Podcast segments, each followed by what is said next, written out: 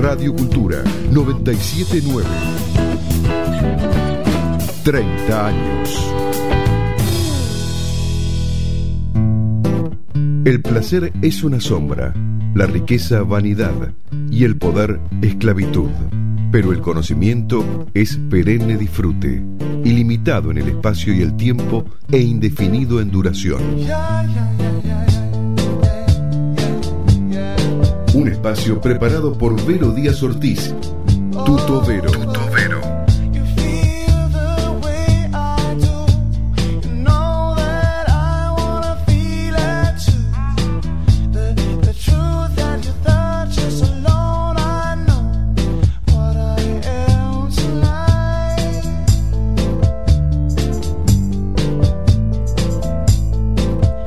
Bueno, estamos en un miércoles.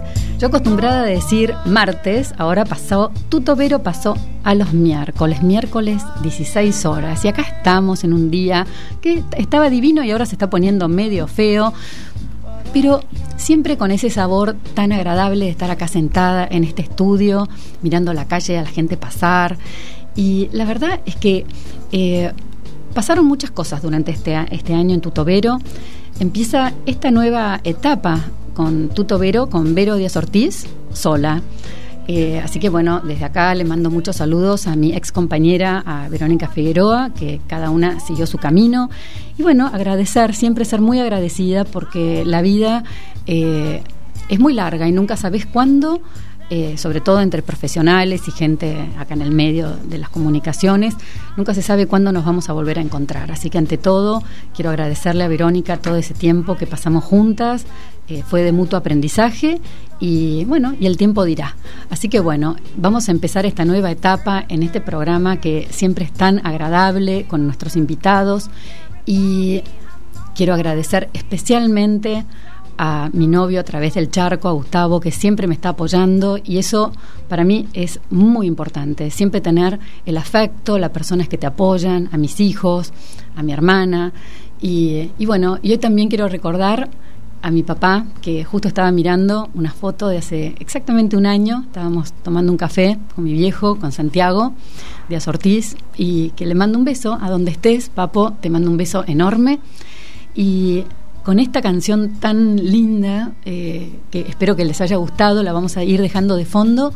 Vamos a empezar este programa de Tuto Vero con un invitado muy especial, con un invitado que hace también hace un año lo tuve en mi anterior programa en Deep Mac, un invitado de lujo que creo que quedaron muchas cosas por charlar el año pasado en, ese programa que hablamos de, moda y de que justo había sacado su, su, un libro acerca de la historia de la moda y, y, no es ni más ni menos que Daniel Balmaceda. Hola Dani, ¿cómo estás? Bien, Vero, un gusto como siempre estar con vos y compartir y muy lindas las palabras del comienzo del programa, muy lindo. Bueno, gracias, te agradezco. La verdad que me emocioné un poco porque la verdad es que lo extraño mucho. Mi papá fue siempre fuente de inspiración para muchas de las cosas que hice y las que no hice. Y, y bueno, uno eh, sigue viviendo, las personas siguen viviendo adentro de uno de otra forma, ¿no? Exactamente, no se van nunca porque terminan formando parte de, de, nosotros y también el enorme valor que significa para, para sus nietos, ¿no?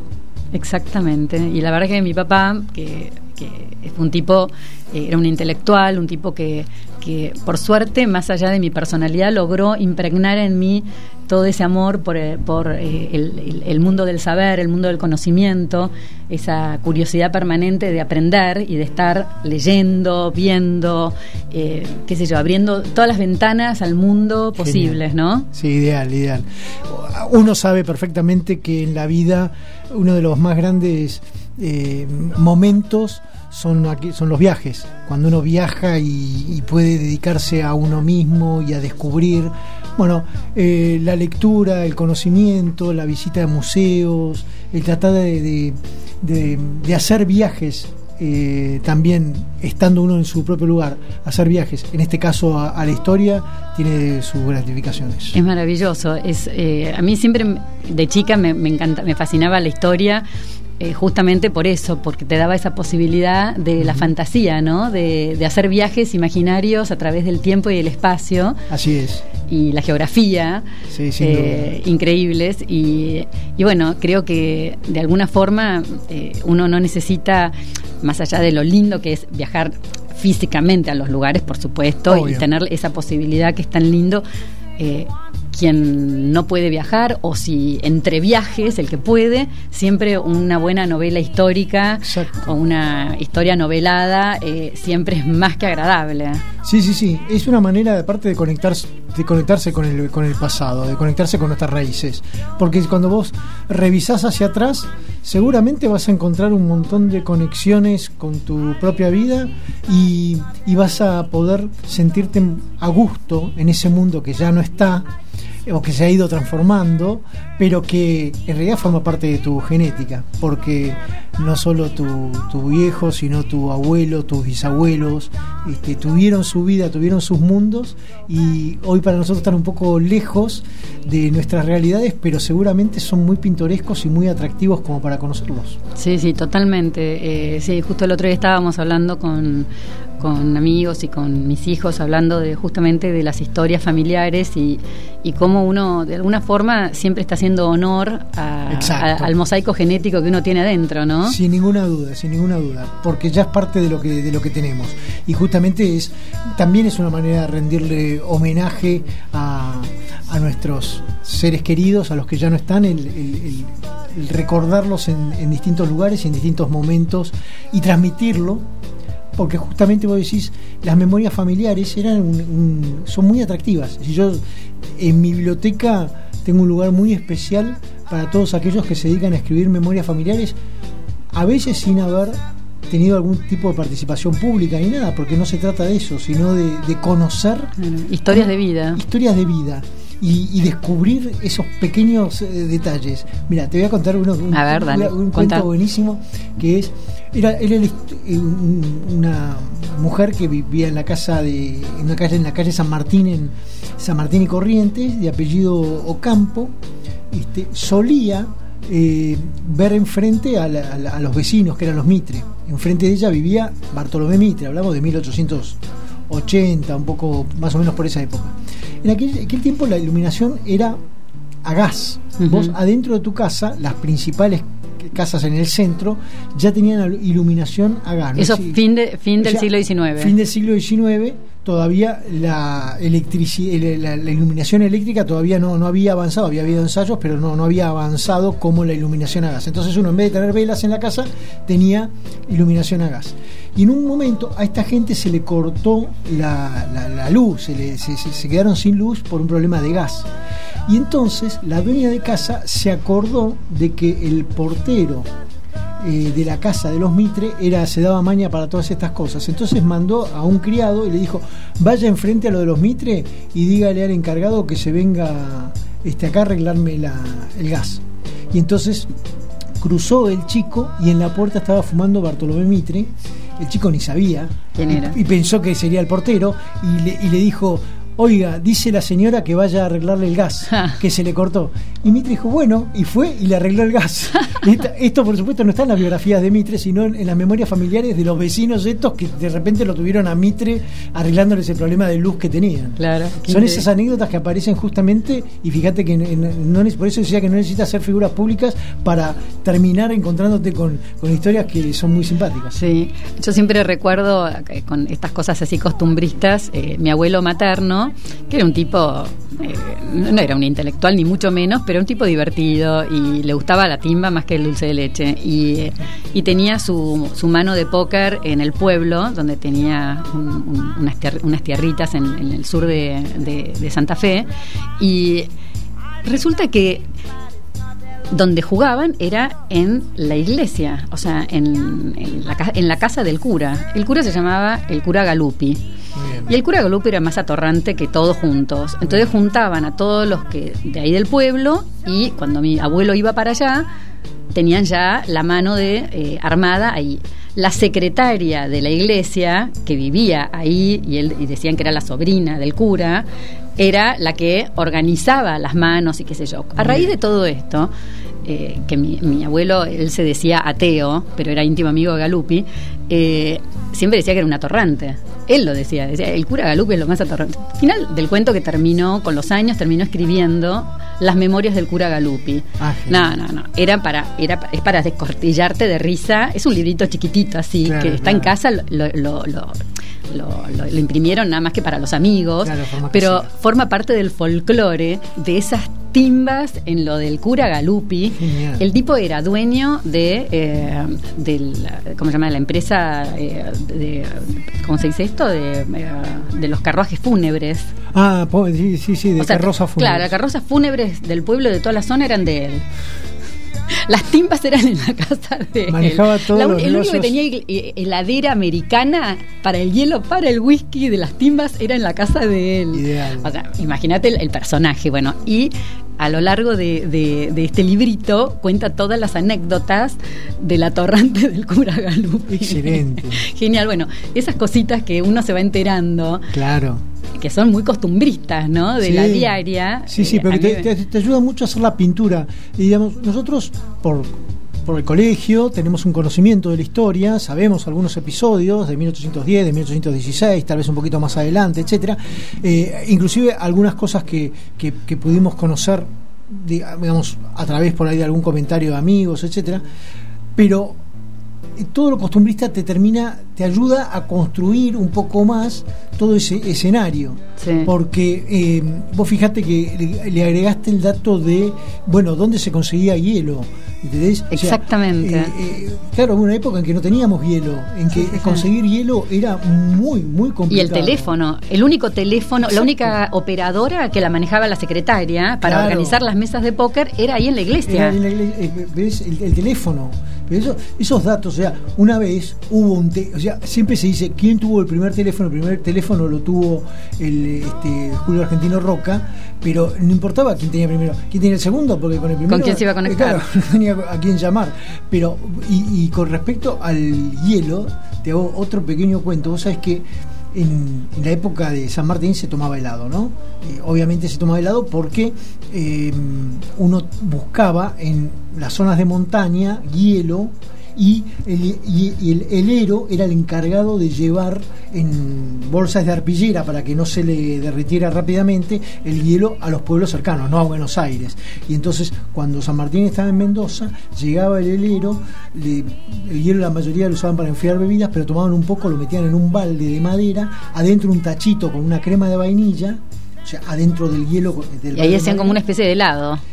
lo cerraban y cerraban el tachito, cerraban el balde grande con el hielo y mandaban a un paisano al trote dos kilómetros de ida y dos kilómetros de vuelta para que se revolviese mejor Ah, no, mejor batidora que ya no había y cuando llegaba estaba el hielo el helado listo para servir. Qué y ese era el helado de Mendoza. En cambio en Buenos Aires lo que pasaba era que los chicos estaban desesperados porque cayera granizo porque el día que caía granizo era la salían todos a juntar era el gran momento porque ese día iban a tomar helado las pocas oportunidades que había. Bueno, y justamente hablando de eso, eh, cuando tuve la oportunidad hace muchos años de estar en los jardines de, um, de- de algún eh, castillo y palacio en Francia, que fui por atrás, o sea, por, un- tema de trabajo me llevaron, eh, justamente me explicaban que eh, cómo hacían, porque vos te pensás cómo hacían en la corte de los Luises, por ejemplo, para tomar el famoso sorbet. Bueno, tienen, hacían unas especies de, de pirámides con unos huecos muy profundos y ahí guardaban el hielo claro que llegaba al verano. Entonces, Claro. entonces estaban en verano comiendo el famoso sorbet, que vos ves los, los cuadros de la época, que ves a las mujeres comi- y te preguntas cómo hacían para comer, Claro. comer el sorbet. Bueno, era por eso y tenían estas eh, y tenían estudiado que estas eh, pirámides hechas de determinada forma con una profundidad determinada, el hielo permanecía Sí, aguantaba. durante aguantaba todo el verano. Genial. Era genial. Claro. Y muchos de los castillos, de los palacios, mejor dicho, de, de la corte de Versailles, eh, en los jardines te, te encontrás con esas eh, construcciones. Excelente. Pues es que acá, en el los primeros hielos a Buenos Aires, no llegaron desde nuestras montañas, desde los Andes, sino que lo importábamos de Estados Unidos. Y entonces eh, llegaban los barcos de Estados Unidos y ¿a dónde conservaban el hielo? Justamente en el lugar más profundo que había en ese momento, que era el subsuelo del Teatro Colón que el Teatro Colón estaba en Plaza de Mayo, donde hoy tenemos el Banco Nación, pegado a la Plaza de Mayo, y allí, como había un doble subsuelo, la profundidad te permitía mantener un poco el, el hielo conservado. Así que, y todo eso, te digo, los franceses y nosotros lo copiamos de los chinos, porque fueron los primeros en encontrarle la, la idea de la profundidad para, para, para mantener el, hielo. Y en realidad los chinos fueron los que inventaron el granizado. No el helado, pero sí el, el. O sea, lo rompían, lo que lo... Eh, lo, lo, lo rompían y lo mezclaban con jugos, etcétera, y terminaban teniendo una bebida granizada. Qué, qué, buena historia. Vamos a ir un, un, minutito a un corte y vamos a seguir porque tengo varias preguntas para hacerte. Dale. Vamos a salir un poco de la historia para ir en tu historia. Bueno. Y eh, ¿cómo estás, Charlie? Buenas tardes. Y nos va a poner Charlie ahora una canción que me gusta mucho, que la estoy escuchando últimamente, que se llama Love Song de Casey um, Lambist, que también lo vamos a poner en la página web, en el Facebook, eh, para que los, la sigan, porque es una canción muy linda. Espero que la disfrutes, Daniel. Y vamos con esta canción y seguimos con tu tobero.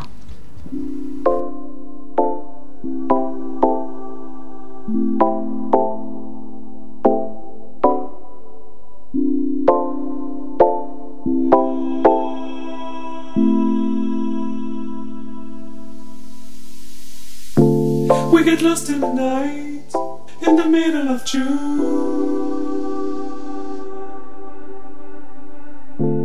And I finally doubt that you'll die of soon. Give me your love song, baby.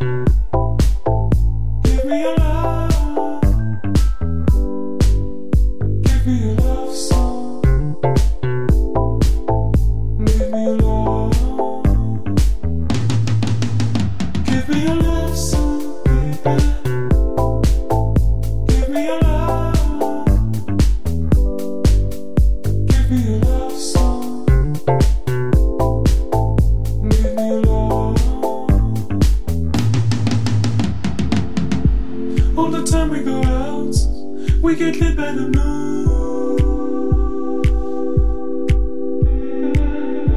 It will be as you like in my blue lagoon.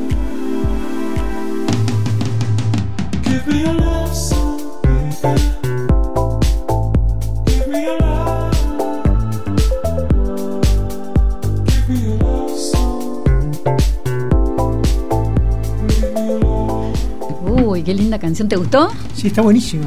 Bueno. Tranquila. Sí, es muy Bien. linda, es muy linda para Te baja trabajar. un poco. Claro. Buenísimo. Sí, sí, sí. Está, es un, un grupo muy que tiene todas las, te estaba como te decía recién, todas las canciones son lindas. O sea, eh, la verdad que vale la pena escucharlo. Así que después, los que nos están escuchando, métanse en la página en Facebook de Tutovero, que ahí van a tener toda la información. Contá un, contá un poco para los quienes nos están escuchando, Daniel. Eh, ¿cómo, ¿Cómo empezaste a escribir? ¿Qué, qué, qué, qué, qué pasó adentro tuyo? Y ojo, te hago esta pregunta que es media capciosa, porque como estoy con ese proceso yo interno, yo necesito saber qué le pasa a alguien como vos, o como yo, como cualquiera. Porque a mí me pasan un montón de cosas, pero a la gente le va a interesar especialmente. ¿Qué, te pasó a vos cuando empezaste a escribir? Bueno, en realidad una combinación de cosas. Por un, lado, el, avance hacia el tema de la historia y por el otro, la escritura. En un principio no, iban en el mismo camino. Con la, historia, que fue el primer paso, eh, tuve un- una conexión que me obligó a convertirme en escritor, para decirlo muy entre comillas, porque formamos con un grupo de amigos hace muchísimos años una fundación que se llama Cristóbal Colón. Y entonces lo que hacíamos dentro de la gran cantidad de actividades era que vos le escribías a Colón desde tu casa a una casilla de correo que tenía y Colón te contestaba. Colón te mandaba la respuesta escrita en un español un poco antiguo, ¿no? Eh, ¿Y ¿cómo quién era? Col- ¿Quién hacía de Colón? Y Colón éramos todos nosotros. Ah, y entonces a, escri- a la gente, cualquiera podía mandar. Vos le escribías a Colón y, Ah. y- y- y a tu casa llegaba una carta, una, mejor dicho, una botella, porque él escribía de alta mar, una botella y adentro un pergamino medio quemado Qué genial. un- y, y- y manuscrito con la respuesta manuscrita a tu carta. Entonces vos le preguntabas a Colón, ¿cómo eran los viajes? ¿Cómo era esto? Y Colón Contestaba. te contestaba eh, te- con una firma, la firma de Colón es gigante, así muy, muy llamativa. Bueno, y entonces en un momento Colón, como era esto era gratis, empezó a escribirle a Colón todo el mundo. y, y le preguntaban cualquier cosa, como por ejemplo, pensaban que Colón, como era un hombre de hace 500 años, sabía sobre los dinosaurios, sobre cualquier cosa. Entonces los, le preguntaban de todo. Así que eh, en ese momento empecé a tener una conexión con la escritura, pero sin embargo nunca pensé que iba a volcarme a la escritura de la historia, sino que eso fue en el- dedicándome al periodismo. Primero escribiendo columnas por pertenecer a la Fundación Cristóbal Colón y después ya este, muy mucho más enfocado en temas de la actualidad. Y la verdad que el ejercicio del periodismo es, eh, digamos, una escritura con cierto rigor, porque tenés que cumplir con, Claro. con determinados plazos eh, a, a mucha velocidad, con parámetros de- editoriales, es decir, eh, tipos de palabras que por ahí se usan en para ti y no en Villiquen, eh, y no en noticias, y no en el gráfico, cada uno tiene su, su Claro. vocabulario, es conocer el vocabulario del medio donde te manejas, etcétera, y eso te, te genera un, un ejercicio cotidiano muy, muy interesante. A partir de allí, para mí la escritura se convirtió en una profesión y entonces pude enfocar la historia, que era lo, lo que más me atraía, eh, a partir de la escritura con el conocimiento del periodismo.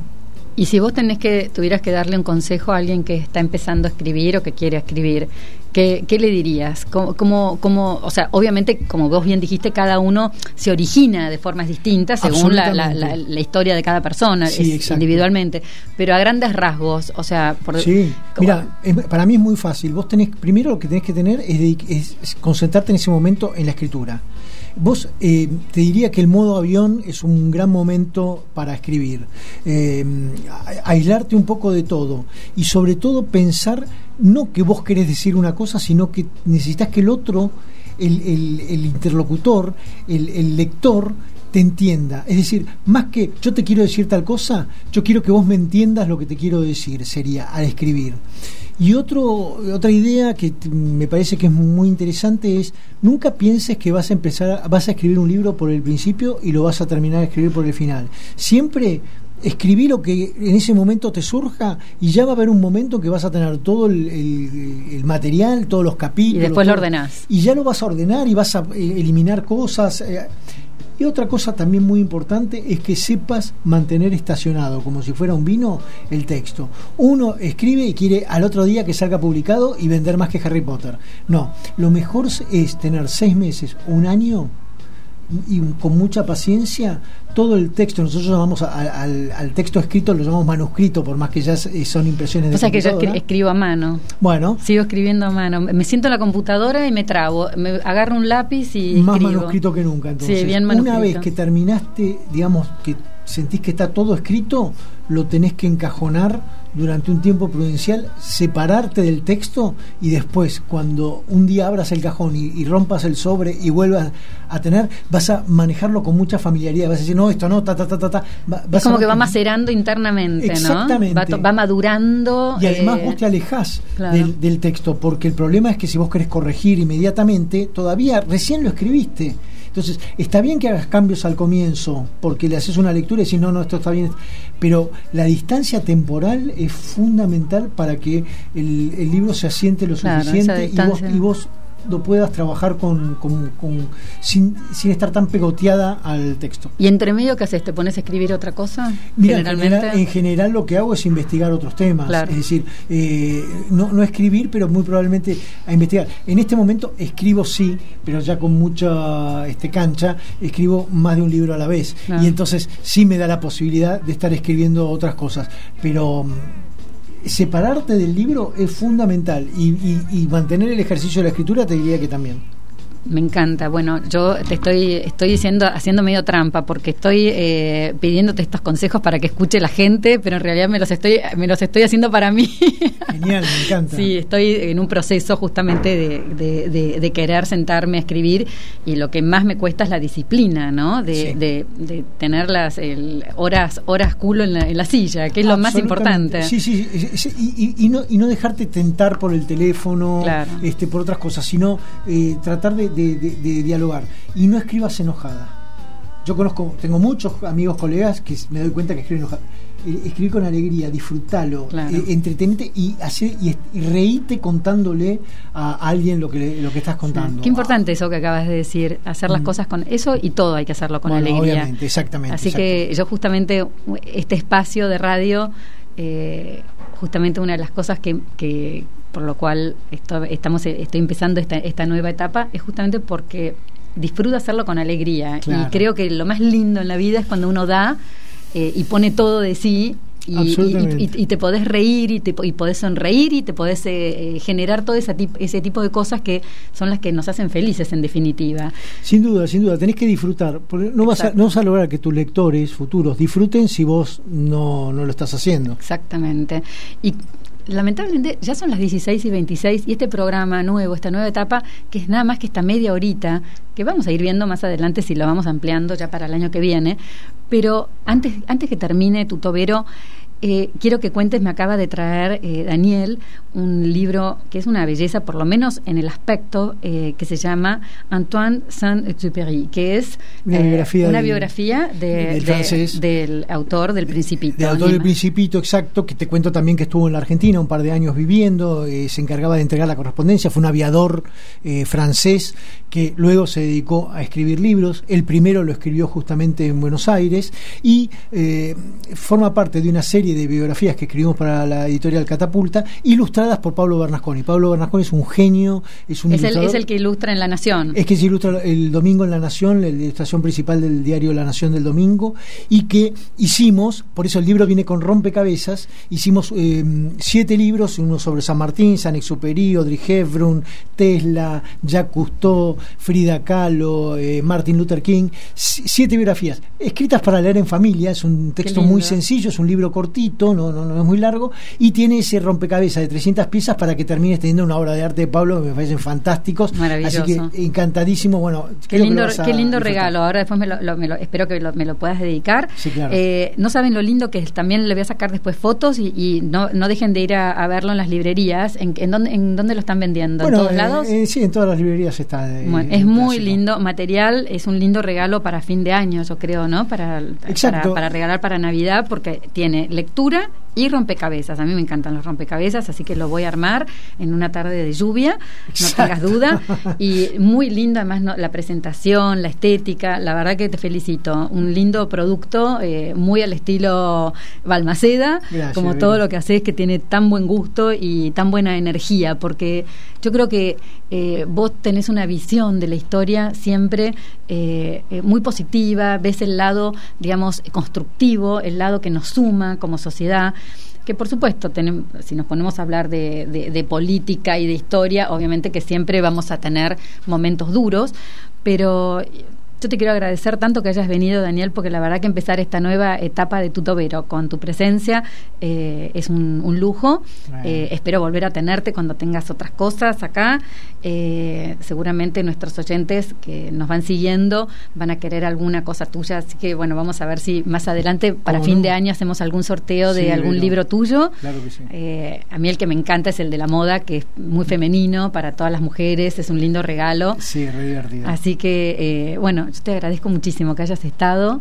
Y bueno, con esto ya son las 16 y 29. Gracias, Charlie, en los controles. Y tú, Tobero, en esta versión corta de media hora, se fue. Entonces, un saludo a todos y que tengan una muy buena semana. Y tú, Tobero, hasta el miércoles que viene.